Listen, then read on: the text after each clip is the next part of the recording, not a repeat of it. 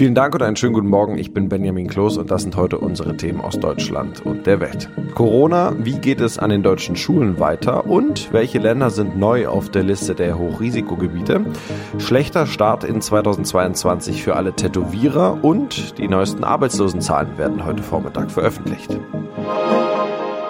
Nach den Weihnachtsferien sind Schülerinnen und Schüler in mehreren Bundesländern in den Unterricht zurückgekehrt. In den kommenden Tagen ziehen die Schulen in weiteren Bundesländern nach.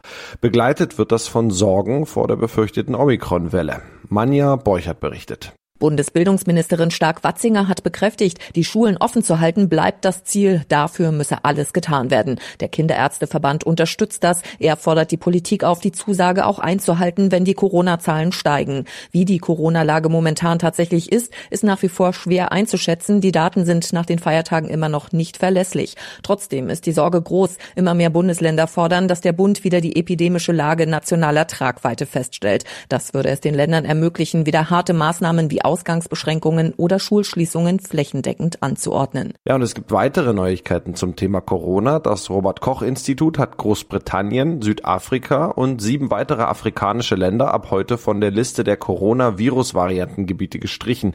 Die Länder sind jetzt stattdessen als Hochrisikogebiete eingestuft. Die Reiseregeln werden dadurch gelockert. Jan-Henner Reitze berichtet aus Berlin. Der Versuch durch Reisebeschränkungen zu verhindern, dass die Omikron-Variante nach Deutschland eingeschleppt wird, ist damit endgültig beendet. Sie dominiert auch schon in verschiedenen Nachbarländern wie den Niederlanden oder Dänemark, die auch nur als Hochrisikogebiete eingestuft sind. Jetzt gilt also auch für Einreisende aus Großbritannien oder Südafrika Quarantänepflicht nur noch für ungeimpfte. Virusvariantengebiete, aus denen praktisch nur deutsche Staatsbürger oder Menschen mit Wohnsitz in Deutschland hier einreisen dürfen, gibt es damit erstmal gar keine mehr.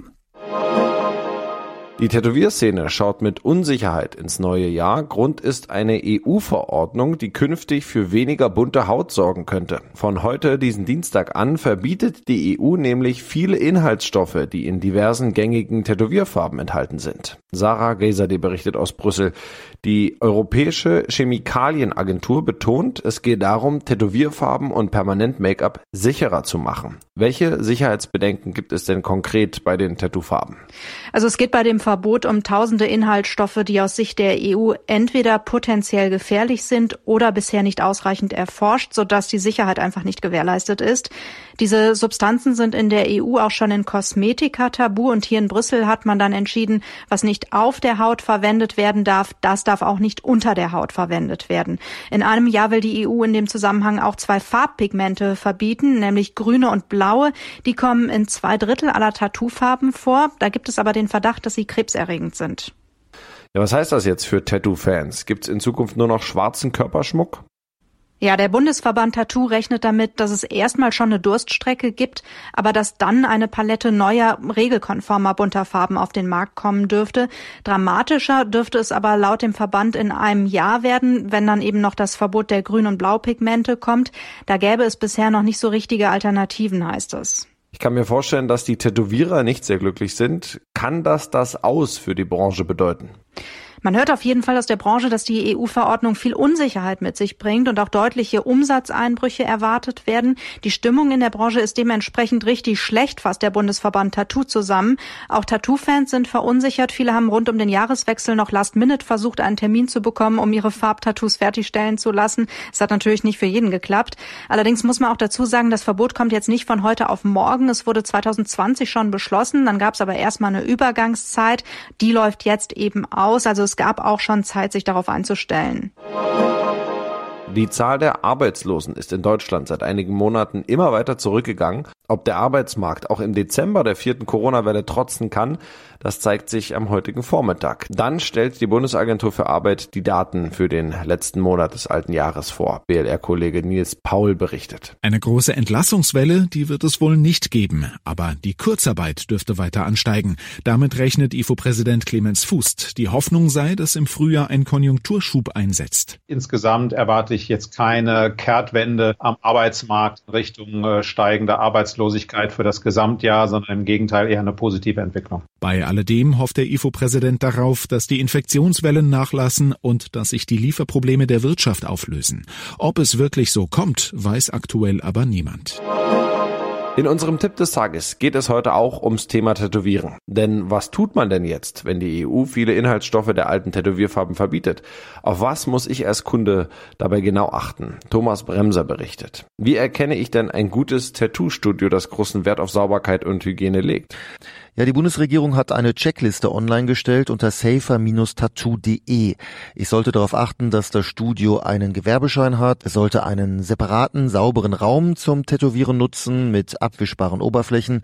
Auf der Liege oder dem Stuhl sollte ein frisches Einwegtuch liegen. Desinfektionsmittel sollte bereitstehen. Die Tattoo-Maschine in Plastik verpackt oder abwaschbar sein und die Farbe sich in einem Einmalbehälter befinden. Wer sollte denn generell vielleicht eher auf Tattoos verzichten? Ja, Schwangere oder Patienten, die Antibiotika oder immunschwächende Medikamente einnehmen, da ist das Infektionsrisiko hoch.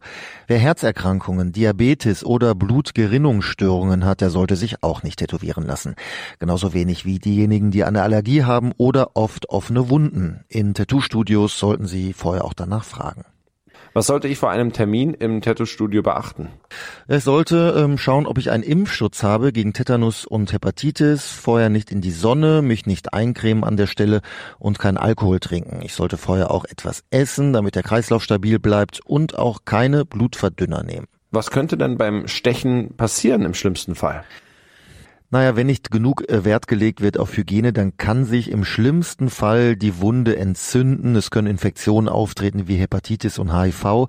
Einige Tattoofarben können Allergien auslösen. Laut Verbraucherzentrale ist das besonders bei roten Tattoos der Fall. Schwarze Tinten können mit krebserregenden Stoffen zersetzt sein. Darum sollten die Studios äh, mir versichern, dass die Farben den neuen EU-Gesetzen entsprechen und mir auch die Infos geben, also Name und Anschrift des Herstellers, die Inhaltsstoffe oder die Chargenummer. Das äh, kann helfen bei der Diagnose, wenn später Allergien auftreten. Und das noch, wenn ein Auto falsch geparkt irgendwo steht. Dann regt sich eigentlich jeder darüber auf, der daran vorbeifährt. Aber dabei bleibt es dann meistens auch. Aber manchmal platzt einem auch der Kragen und es wird gehandelt. Auf besonders kuriosem Wege ist das jetzt in Garmisch-Partenkirchen passiert. Da hat ein Mann ein falsch parkendes Auto kurzerhand mit seinem Traktor entfernt. So richtig gut lief das allerdings nicht. Der Wagen überschlug sich bei der Aktion und wurde völlig demoliert, wie die Polizei mitteilte. Johanna Theimann berichtet. Frage, war der Traktorbesitzer wütend oder was ist da genau passiert? Ja, der Anwohner war verärgert, weil ein lilanes Auto vor seinem Haus geparkt hat. Das hat er dann kurzerhand mit Hilfe des Traktors durch den Schnee zu einem anderen Parkplatz geschoben. Nur dabei hat sich das Auto überschlagen und allerhand Gegenstände sind rausgepurzelt, weshalb es ziemlich schnell eine Spur zum verärgerten Traktorfahrer gab. Ja, und der hat jetzt eine Anzeige wegen Sachbeschädigung am Hals und mit viel Pech muss er auch den Lappen abgeben. Jetzt dürfte der Besitzer des Autos also wütend sein. Fahren tut das nämlich nicht mehr. Der Totalschaden liegt bei ja, 1600 Euro. Also es war auch nicht mehr die neueste Karre. Ja, das war's von mir. Ich bin Benjamin Kloß und wünsche Ihnen noch einen schönen Tag. Bis morgen.